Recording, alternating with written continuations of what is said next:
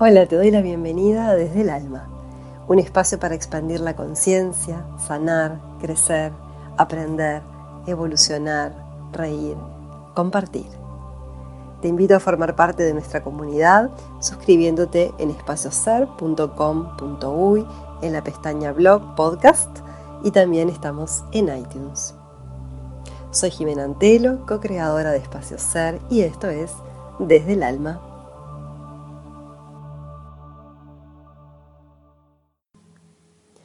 Hola, ¿cómo están? Les doy la bienvenida a un nuevo episodio de Desde el Alma.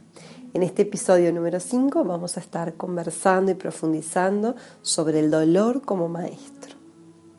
Antes de iniciar nuestro tema de hoy, quiero recordarles que nos podés encontrar también en nuestro canal de YouTube, en SoundCloud, en iTunes, en Facebook de Espacio Ser, Human Care Boutique y también por supuesto desde el blog tenés todos los links y podés ir a la plataforma o red social que más te guste para podernos escuchar y compartir. Les doy entonces, como les decía, la iniciación ahora a nuestro tema, que es el dolor como maestro. El dolor en nuestra sociedad occidental suele tener bastante mala prensa, ¿no? A nadie le gusta sentir dolor físico ni dolor emocional, por supuesto. Todos preferimos el bienestar, la alegría, el equilibrio aunque si profundizamos un poco y miramos un poco más con lupa, podemos eh, beneficiarnos muchísimo y comprender el aprendizaje que trae cuando entramos en un proceso de dolor, de duelo, de tristeza. Para la psicología, el dolor, la tristeza son emociones nobles, son tan nobles como el amor, como el placer, como la alegría, como cualquier emoción placentera y que se siente bien. Sucede que, bueno, en nuestro mundo dual siempre estamos en polaridad, preferimos una cosa a la otra, elegimos un camino, descartamos el otro camino, nos es muy difícil, bueno, porque este, se trata de esto, el mundo de la materia, poder mirar el todo y inclusive saber que se puede sentir dos emociones a la vez. Podés estar feliz porque te enamoraste y triste porque tu madre se murió y no quiere decir que una situación opaque la otra o que una sea más importante que la otra. Significa que en verdad los seres humanos podemos funcionar en diferentes canales simultáneamente, aunque a veces nos cueste como comprenderlo, pero es muy posible. Entonces puedes estar muy feliz por una cosa y muy triste por otra. O sea, también el dolor, la tristeza es muy interesante porque nos permite funcionar en un estado de conciencia alterado que en general lo que hace es que nos centra y nos lleva más al corazón, más a la esencia. En general las personas cuando están en algún momento de pérdida, de dolor, de mucha tristeza, tienen darse cuentas, tienen reflexiones que no las tendrían si estuvieran 100% viviendo la vida a tope, no estarían en ese estado de conciencia. Entonces, aunque no se sienta de forma agradable el dolor o la pena o la tristeza, trae muchísimos regalos y de eso vamos a estar ahora hablando un poquito más.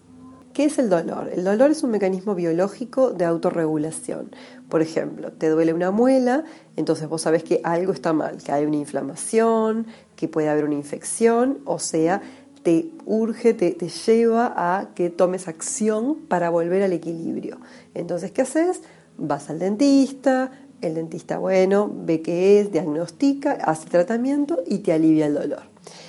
Cuando es un dolor emocional, bueno, si no pasa pronto, bueno, hablas con un amigo, con una amiga, con un familiar, tratas de buscarle la vuelta por tu, por tu cuenta, pero si el dolor persiste y persiste en el tiempo, probablemente pidas una ayuda psicológica, espiritual, hagas algún movimiento de buscar una ayuda en otro nivel para justamente volver a este equilibrio, al equilibrio de tu eje, de, tu alma, de lo que realmente sos y puedas comprender, bueno, por qué este dolor se presenta y mejor dicho, para qué se presenta este dolor en tu vida en este momento. A mí me gusta la, metáfora como si el dolor fuera en el tablero de un auto una lucecita que se prende, una luz roja del aceite o de falta la nafta, se prende una luz, un indicador y uno puede taparlo y decir, ok, no veo, no quiero mirar ahí, o bueno, me voy a ocupar para que bueno, esta máquina que me sirve, que es mi vehículo, siga funcionando. Y nosotros nos tratamos así muchas veces. Tenemos las señales de que hay dolor, de que hay molestia, de que algo no está bien, pero tapamos, ¿no? Como el sol con un dedo, seguimos, ponemos curitas, nos narcotizamos, eh, nos anestesiamos con conductas, con comida, con vínculos, con trabajo, mil cosas, pueden ser muchas cosas que nos sirven para tapar y querernos alejar de ese malestar, pero que en el fondo no están resolviendo. También puede ser que tomes medicamentos o bueno, diferentes cosas que te alejan parcialmente o momentáneamente, pero que realmente no, como les decía, no va a la raíz del tema. Como siempre desde el alma, ¿no? que tenemos esta mirada de profundizar, de ir hasta lo más profundo de la fosa marina, hasta que ya no haya nada más que sanar, con esa intención siempre de ir a la raíz, es que, bueno, podemos atender el origen o atender los síntomas. Podemos elegir, siempre podemos elegir, aunque creamos que no, uno elige. Entonces podemos elegir ir a la raíz del tema o quedarnos en la superficie. Por supuesto que la invitación va a ser que si estás con dolor o estás en algún proceso de duelo o te está costando quedarte ahí, hay gente que picotea, que toca el dolor, se da cuenta y pica, es como que rebota y necesita sentirse bien, no complicarse, estar como en otra onda, pero porque en realidad tiene como una fobia al dolor. Todos los seres humanos somos en verdad fóbicos al dolor porque eh, es un mecanismo de defensa, obviamente. La idea no es que elijamos estar, vivir desde el dolor, pero sí darnos cuenta que el dolor, como lo hablábamos antes, nos indica que algo se salió del carril y que tenemos que volver al buen camino, a nuestro buen camino. Entonces está bueno eh, ser muy conscientes si estamos siendo fóbicos al dolor físico o emocional y entender si hay una trampa, si nos hacemos alguna trampa, bueno, tomar el camino del coraje, que es el camino de mirar, el camino de la conciencia, y ocuparnos de esa emoción para que la emoción nos ayude a volver a casa. En cuanto al dolor emocional, pueden ser por muchas causas. Quizás la más clara es cuando un ser querido muere, ¿no? la muerte o el tema de la muerte, inclusive a veces la propia muerte, a muchas personas les genera mucha angustia, mucho dolor, mucha desazón. Entonces quizás en la escala podría ser como bueno, la muerte como uno de los grandes dolores existenciales humanos, las separaciones, que pueden ser de pareja o separaciones familiares, cuando un hermano o alguien muy, muy querido, muy allegado, muy importante, se va, por ejemplo, a vivir a otro país y no hay mucho contacto o no hay, no hay mucha posibilidad de, de, ir a visitar o de viajar y se genera una brecha, ¿no? realmente un espacio. Por supuesto que ahí también puede aparecer mucho dolor. También podemos sentir dolor en lo personal cuando algo de la afuera, un vínculo, un comentario, algo, toca una huella del pasado o una herida que no cerró. Cuando eso pasa está buenísimo poder observar, bueno, qué es lo que todavía me duele, por qué reacciono así, por qué todavía me, me moviliza tanto y a qué época de mi vida pertenece. En general siempre son épocas de la infancia o de la adolescencia. A veces puede haber algo de la adultez, pero si podemos hilar hacia atrás, en general va a ser niñez o adolescencia máximo, no mucho más. Cuanto más dolor, esto es una regla de la psicología también, cuanto más dolor y cuanto más reacción emocional, más antiguo en el tiempo es. Muchas personas tienen un mecanismo de defensa frente al dolor que es que se enojan. Esto es muy común gente dice, estoy muy enojado, tengo rabia, qué rabia me dio tal cosa, odio tal persona, ¿no? Una, reacción muy de fuego, muy de mucho calor, de mucha reacción emocional y física.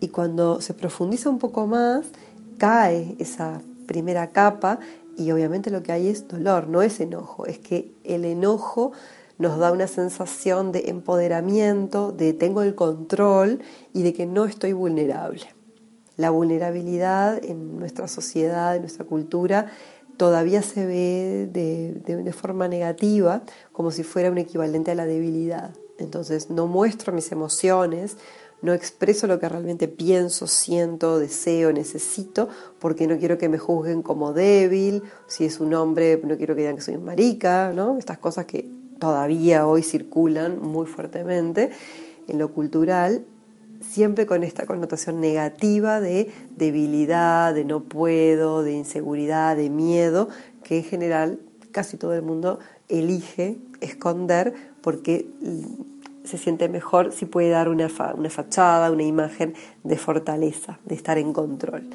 Entonces está bueno revisar si el enojo está enmascarando dolores o si el enojo es enojo. El enojo sano en general viene, resuelve y se va.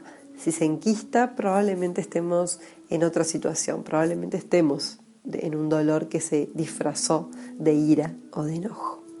Cuando estamos dolidos, cuando estamos tristes, nos desarmamos.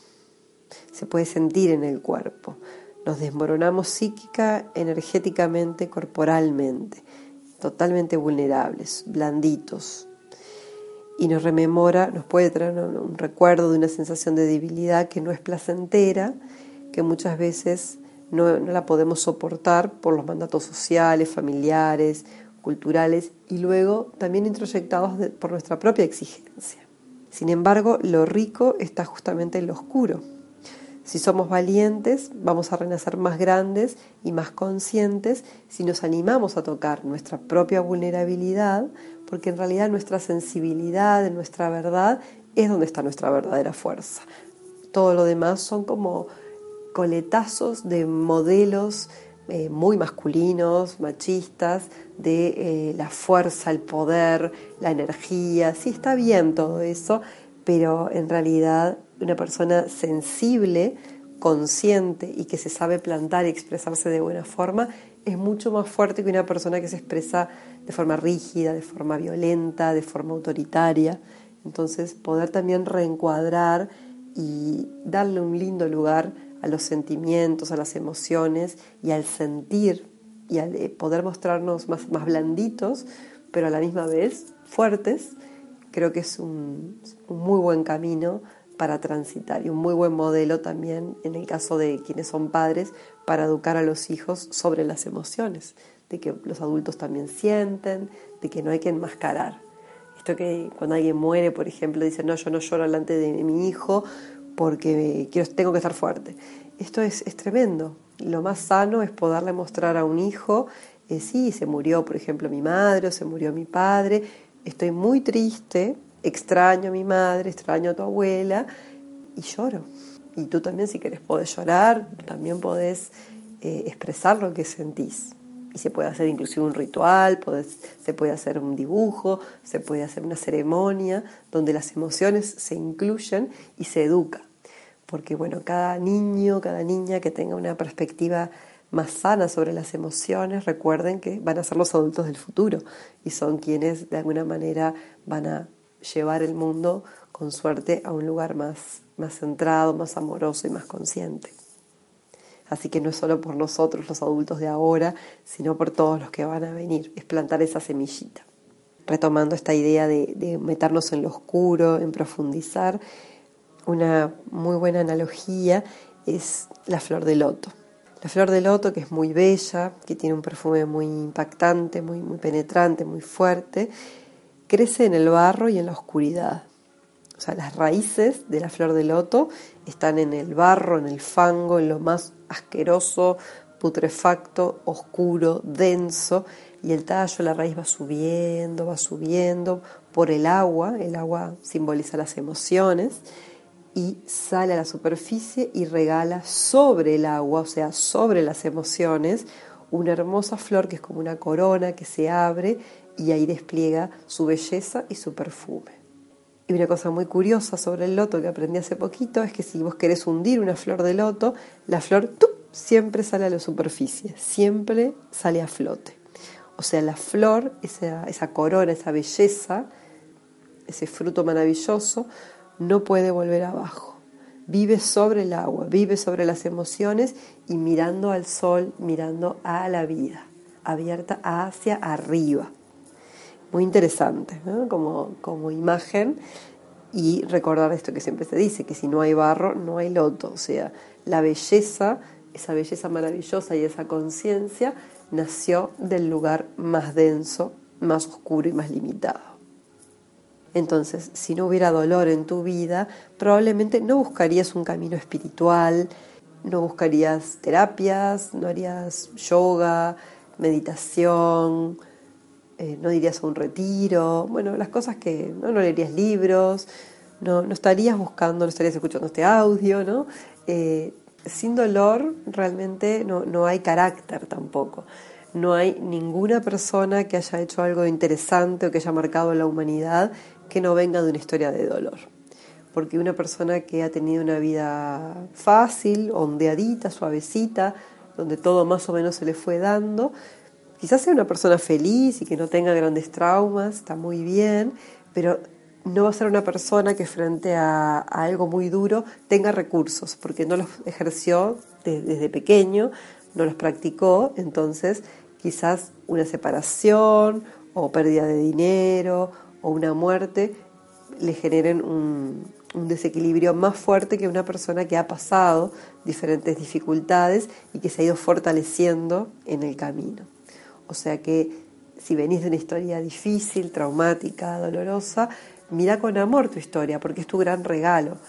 Cuanto más dolor, por polaridad, podés tener más amor, más abundancia y más conciencia y brindar aquello que aprendiste desde la oscuridad, ahora que sos un loto, podés brindarlo a los demás, a tu círculo de personas allegadas, en lo que hagas en tu trabajo, a otros. O sea, podés ayudar y ser un modelo de conciencia porque vos sabes de lo que estás hablando. Entonces esto es bien, bien interesante. Son para mí las joyas de, lo difícil, de lo, de lo, traumático, de lo doloroso, es la oportunidad del crecimiento y de trascender y priorizar lo que es realmente importante en la vida. Muchas veces he encontrado personas que dicen, ok, el dolor, sí, siempre vos con el dolor, ¿no? Yo siempre con buena prensa con el dolor. Y dicen, no es posible aprender desde el amor, desde lo lindo, porque siempre tiene que ser desde el dolor.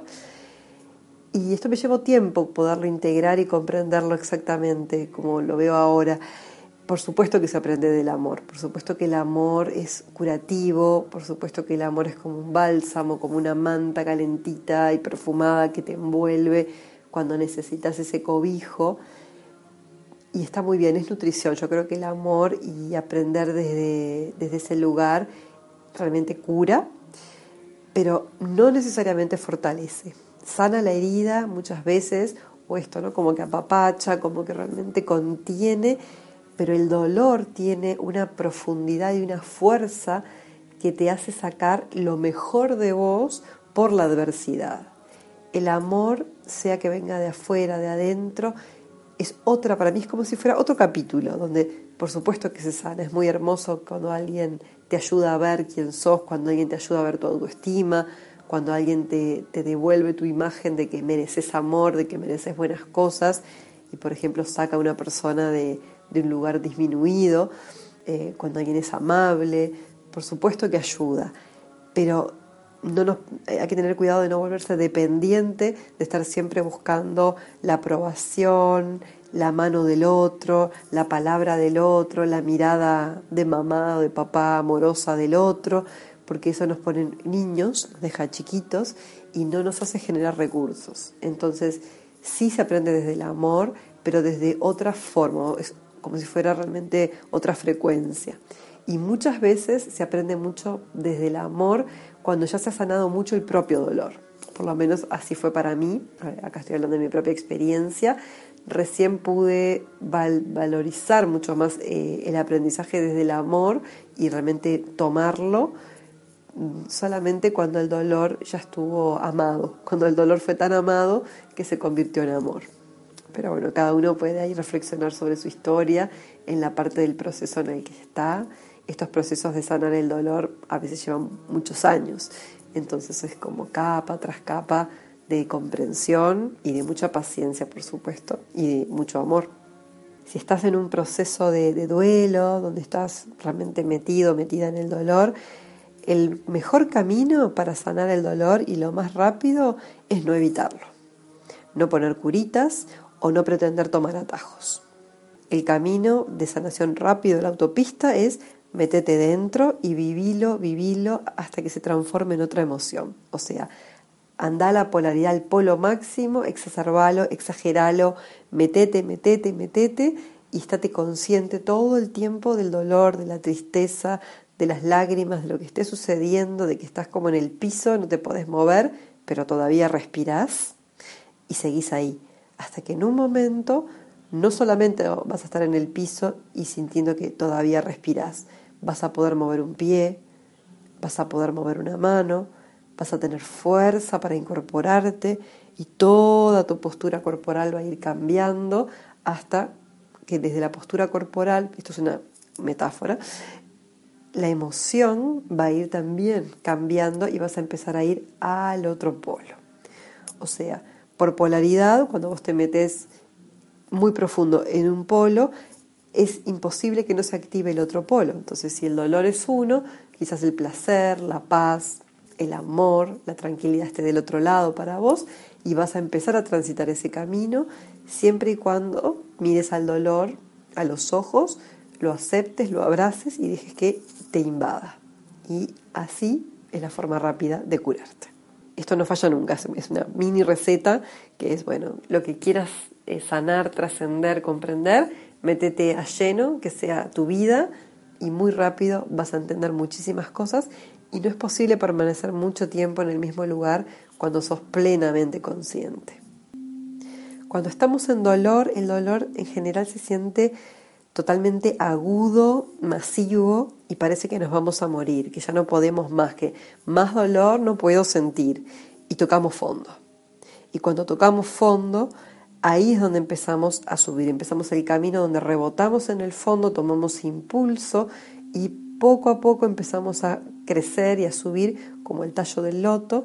Y el dolor, esa cosa tan aguda, tremenda, empieza a aflojar la intensidad emocional y se va moviendo hasta transformarse en paz, en aceptación, en gratitud, en alegría, en amor, en esperanza. Muy distinto al proceso del sufrimiento. A veces se usa dolor y sufrimiento como sinónimos y son cosas completamente distintas. El dolor es noble, como venimos hablando, es una emoción que nos ayuda a reorientarnos en nuestro Dharma, en nuestro camino profundo del alma, del, amor, del corazón. Y el sufrimiento es del ego. El sufrimiento es estable, parejo y, se estanca. Siempre está igual, es como una agonía. Pasa el tiempo, pasan los años, pueden pasar 40 años y siempre está en la misma cantidad de emoción, en la misma intensidad y no se mueve. Es algo fijo, realmente agónico. Cuando es así, si estás en algún proceso que te das cuenta de que hay algo que está como que te acompaña desde siempre, ya se transformó en algo neurótico, en algo de la personalidad, en algo que no te está ayudando a crecer y probablemente haya muchas distorsiones dentro de ese sufrimiento, ideas erradas, equivocadas, percepciones erróneas y habría que ver, bueno, dónde se originó, qué pasó y cómo es que se enquistó para poder salir de ahí trascender el ego y entender que el sufrimiento, si se enquistó, no está resolviendo nada, simplemente te mantiene quizás en víctima o en un lugar cómodo, entre comillas, pero que tiene un beneficio secundario y por eso seguís ahí.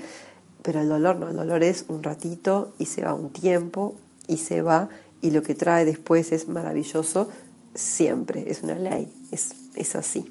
Por eso es tan noble y tan maestro sobre los duelos, ¿no? Cuando alguien muere, es muy importante vivir el duelo. En psicología se habla en general más o menos de un año de, por alguien querido que murió, un año de duelo, donde mes a mes va cambiando la intensidad del dolor, las etapas, el enojo, la aceptación, la depresión, la aceptación, el enojo de vuelta muchas veces, bueno, van y vienen las etapas. El duelo es muy necesario porque también nuestro sistema nervioso se tiene que tranquilizar para procesar el cambio de que esa persona que amábamos o que esa situación que teníamos, esa cierta estabilidad, esa sensación de inmortalidad que muchas veces tenemos los seres humanos, ahí nos damos cuenta de que algo se quebró, de que el tejido de, la vida se, se, se rompió y necesitamos procesar, enfocarnos en una nueva realidad y en un nuevo contexto.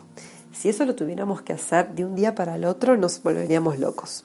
Entonces también es muy noble y muy importante honrar el proceso de duelo. Obviamente los duelos no podrían, no deberían durar mucho más de dos o tres años, porque ya ahí estaríamos quizás hablando de un duelo patológico.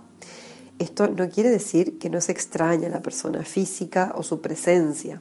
Las personas amadas no son sustituibles, eso es así. Cada persona que estuvo en nuestra vida suma o sumó nuestra historia, a nuestra identidad, pero el tema es no quedarnos en un apego en un luto eterno, siempre extrañando a papá que hace 30 años que se murió, o sí, un hermano que murió, es, algo muy triste, se extraña, pero no toda la vida, porque si no, nos quedamos con el freno de mano puesto y la vida se nos va.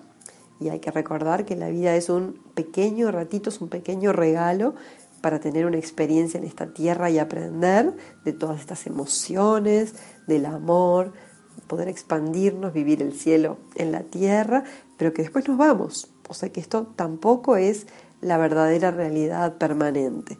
Entonces, aprovechemos la vida procesando cada cosa en su momento, lo cual nos va a dar mucho más energía, más liviandad y más claridad mental también.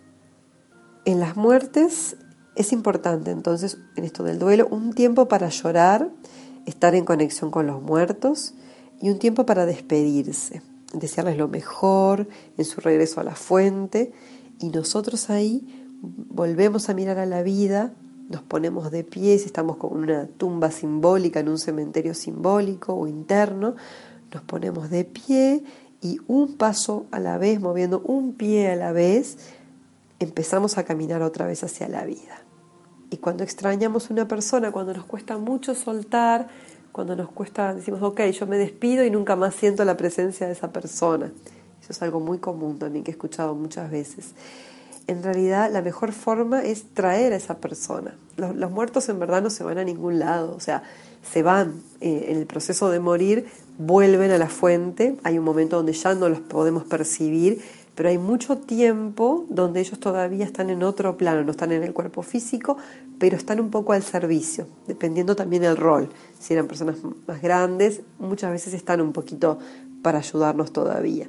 En su, en su cuerpo astral, en su, en su energía, en su alma, están disponibles.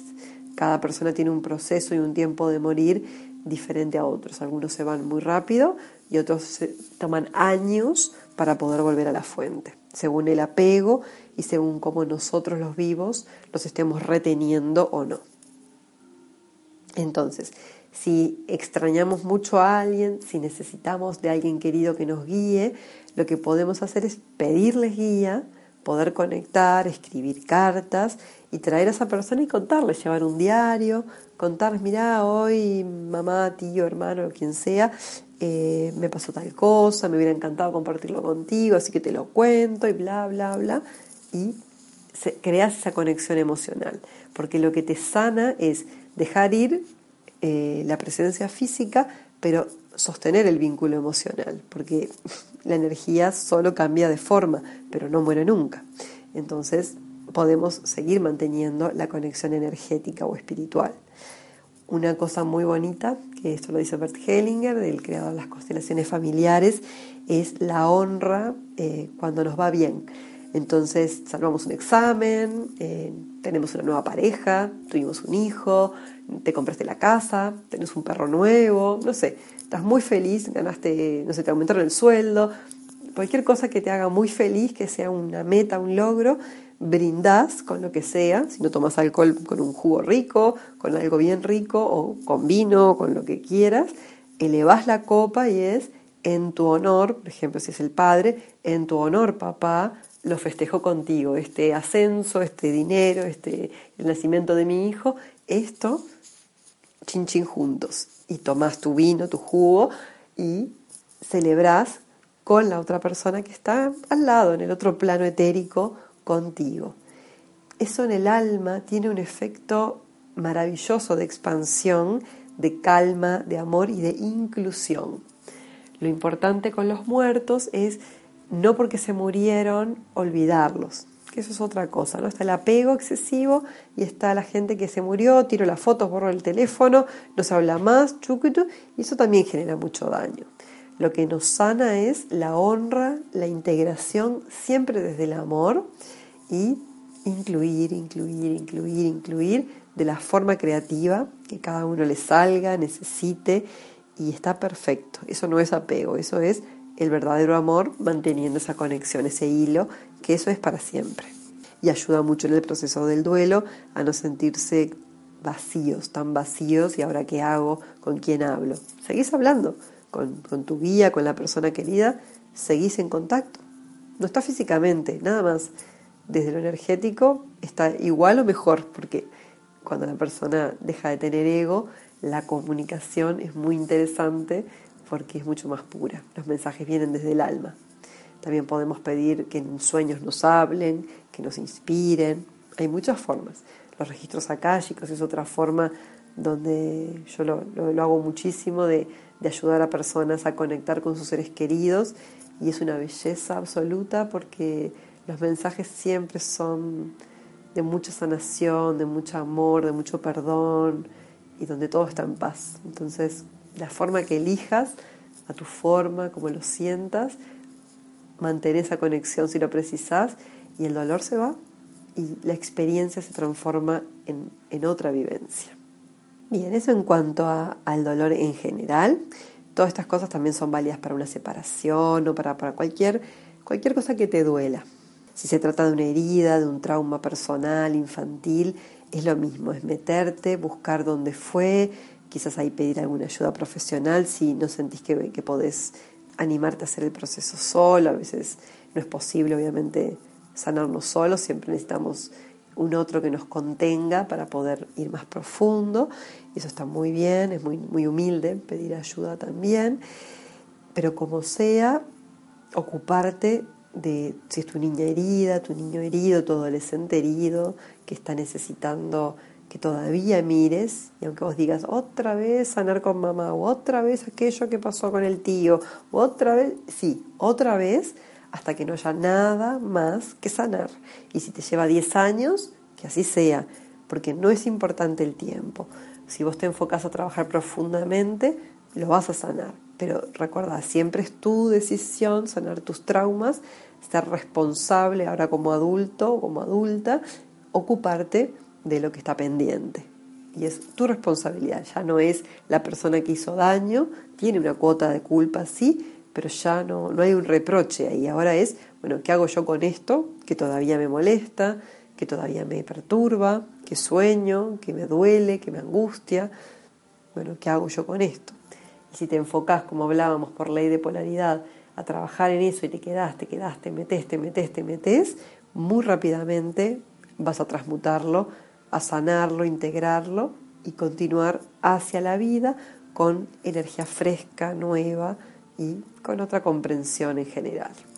Mucho más compasión, empatía, porque también es esto, las personas que han sufrido mucho, cuando se curan, son absolutamente bondadosas y empáticas. Y la empatía es yo siento, yo me percibo tu dolor. No es que no me siento llorar contigo porque no te voy a ayudar a que te victimices, pero es te veo, te entiendo y desde ahí se busca una solución.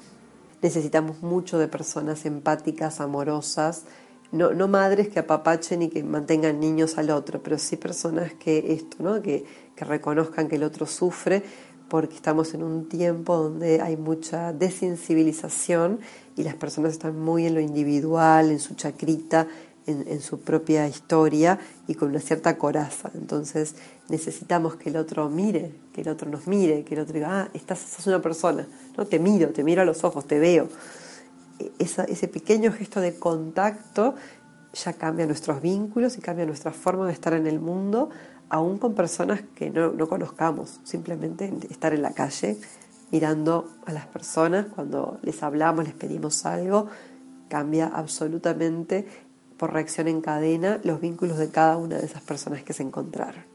No es lo mismo en una tienda lanzarle la puerta al otro que venía atrás porque ni te miré, entonces te tiré la puerta y suerte en pila, que decir, miro, viene una persona, le sostengo la puerta, no para ser de portero, sino como gesto de amabilidad, te paso la puerta, no te la tiro en la nariz, o sea, yo te vi.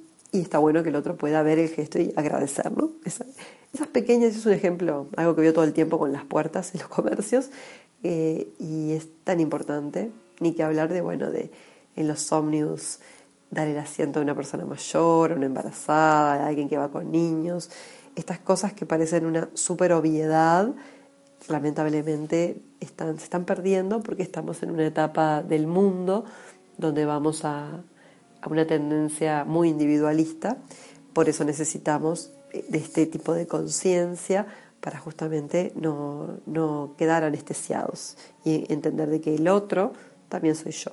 Si el otro sufre, yo sufro. No hay separación. Y por supuesto, si el otro se sana, yo me sano, nos sanamos todos, se sana el planeta. Muy bien, esto en cuanto a la, exposición más teórica, algunos ejemplos. Les voy a dejar un ejercicio que pueden realizar en su casa. Eh, tómense un tiempo para poderlo hacer, para que realmente tenga un buen efecto. Fíjense de estar en un contexto donde puedan pedir que no los molesten, cerrar la puerta, por lo menos una hora mínimo, quizás les pueda llevar más. Pueden hacerlo con un cuaderno al lado, pueden grabarse yo les sugeriría mucho esto, si lo van a hacer en voz alta, si no escribir en un cuaderno, porque las cosas que surgen son fabulosas y la mente luego suprime, generaliza y olvida. Entonces, eh, si lo graban, van a poder seguir trabajando con lo que aparezca. Sugerencia. Es un ejercicio que se llama silla vacía, un ejercicio gestáltico muy, muy poderoso, silla vacía o silla caliente de Fritz Perls, el creador, el recreador de, la Gestalt. Y en este caso vamos a hacer una, con una variante. La silla vacía se hace en una silla o con almohadones, puede ser en el piso o sillas. En una silla te sentas tú, persona completa, y pones en la silla de enfrente a tu dolor. El dolor, la situación, el duelo, la persona, lo que sea que te duela, lo identificas bien le das una forma, una textura, un tamaño y le pones un nombre que vos puedas identificar, le das una identidad. Esto se puede hacer con ojos abiertos o con ojos cerrados, según lo que te sea más fácil, y lo que vas a hacer es un diálogo. Entonces, vos persona, por ejemplo, Laura, vamos a hacerlo así, Laura está con su dolor enfrente que se llama eh, eh, negro, vamos a ponerlo así, Laura y negro, su dolor, entonces Laura va a hablarle a Negro, que es su dolor, y le va a decir, eh, hace mucho que estás en mi vida, no sé qué hacer contigo, no tengo fuerza, me siento triste, no entiendo por qué no te vas, y le va a hablar todo lo que le hace sentir este dolor negro, eh, todo lo que quiera expresar, lo que la limita, y en algún momento le va a decir, necesito saber cuál es tu trabajo, cuál es tu función en mí, porque no lo estoy entendiendo. Cuando Laura no tiene más nada que decir, se va a cambiar físicamente, se para, tiqui, y se cambia de silla o de almohadón, se transforma en el dolor negro, inclusive prueben a tomar una postura corporal diferente, una actitud, porque es otra parte, es un juego de roles, y cuando están sintiendo, el dolor empieza a hablar de Laura. Yo estoy en tu vida porque vos no te das cuenta de esto, porque vos no querés mirar aquello, porque vos sos cobarde en tal cosa. Va a empezar a hablar, a decir un montón de cosas. A veces está muy enojado y no quiere ayudar y hay que volver, intentar ir y venir en el diálogo hasta que el síntoma se alivia y quiere colaborar. En el fondo siempre quiere colaborar, pero a veces está tan enojado porque la persona no se hace cargo que está totalmente resistente otras veces es amoroso, es yo estoy para ayudarte, yo lo que quiero es que vos despiertes, lo que necesito que hagas es que te comprometas con cuidarte más, con escucharte más, con respetarte y poner límites, bueno, bla, bla, bla. Pueden ser, esto es un ejemplo X que estoy dando. Y van a, cambiar de asiento, ir y venir, cambiar de asiento, hasta que logran un punto de negociación, donde Laura le dice al dolor negro, si yo me comprometo a cuidarme, a, meditar 10 eh, minutos por día, tres veces por semana y hacer, a salir a caminar por la rambla y a comer, a dejar de comer, este, no sé, Coca-Cola, dejar de tomar Coca-Cola y alfajores, eh, vos vas a aflojar la intensidad, se cambia de asiento y el dolor le dice, sí, si vos te comprometes a cuidarte en tu dieta, en tus emociones, en tu cuerpo, a ir hacia adentro, yo me retiro, yo estoy solamente para recordarte que vos estás en infracción contigo. Y bueno, ahí van negociando, encontrando, bueno, qué más puedo hacer, qué más me podés decir, tucu tucu, y amorosamente luego sellan el pacto y se integra, el dolor vuelve a Laura, imaginándolo por supuesto, y se integra en su corazón desde un nuevo lugar. Esa es la forma básica de hacer la silla vacía, suele ser muy, muy, muy poderoso y muy transformador. Otra forma, que es la que también les quiero proponer, a veces está muy difícil, esto está buenísimo a veces hacerlo con almohadones sentados en el piso, puede ser con sillas también, es colocar una tercera silla. La tercera silla es la perspectiva, perspectiva que puede ser perspectiva espiritual, un observador, un testigo neutral desde otro lugar, fuera del conflicto, fuera del drama emocional, que nos permite cuando nos sentamos ahí tener una mirada donde salimos de la dualidad, salimos del ping pong de vos esto, vos lo otro, pero vos me haces doler, pero vos no te comprometés y a veces no hay forma de negociar. Y ese tercer lugar nos da una perspectiva que no es humana y nos permite encontrar una solución. Entonces les invito a probar la forma más clásica del diálogo tucu así, escribiendo en cada lugar lo que va saliendo o si tienen la posibilidad de grabarse, mucho más fácil, no se van a distraer tanto. Y si sienten que es demasiado fuerte, poderoso y que no está pudiendo resolverse, coloquen la tercera variable, la, silla de la perspectiva espiritual, de la solución, del testigo, le ponen el nombre que quieran, del amor mayor y lo mismo. Escriben lo que aparece en cada lado, cómo se ve el aura desde, el testigo espiritual, cómo se ve el dolor negro desde ese lugar y van a poder reencuadrar y entender qué distinto que podemos ver nuestra dinámica emocional cuando nos corremos de la dualidad y de la polaridad. A veces puede suceder que estamos trabajando con, por ejemplo, el dolor negro, pero se transforma en mi madre, o se transforma en el tío, o se transforma en enojo. Sigan lo que aparezca, no se queden atados a una cosa y prueben si aparece otra imagen, si se transforma en soberbia, si se transforma en X, continúen y a ver qué pasó, porque estábamos con el dolor y ahora estás vos, qué me querés decir, y siguen cambiándose de silla hasta encontrar siempre, el objetivo de este ejercicio es encontrar una negociación amorosa, un buen contrato, un pacto, que es un contrato de alma, o sea que si lo violan se, se hacen mucho daño a ustedes, en realidad está bueno comprometerse de verdad, algo que sea posible hacer, y es muy, muy profunda la, la sanación. Siempre buscamos ese, ese lugar amoroso donde las dos partes se pueden encontrar. Así que bueno, espero que sea claro. Si no, me pueden escribir, me escriben, me preguntan si alguno lo entendieron, pero creo que, es bastante sencillo y es muy, muy maravilloso. Es uno de los regalos de la Gestalt, así que espero que lo puedan probar y que sea una ayuda en este proceso para sanar y comprender más del dolor. Y siempre recordando que tu dolor es tu maestro en este momento en tu camino. Bueno, vamos llegando entonces al final de este episodio. Muchas gracias por estar ahí, por tus comentarios, por tu feedback, por tu entusiasmo, por la sugerencia de los temas. Te deseo lo mejor, muchísimas bendiciones. Esto es del alma. Nos vemos pronto. Gracias.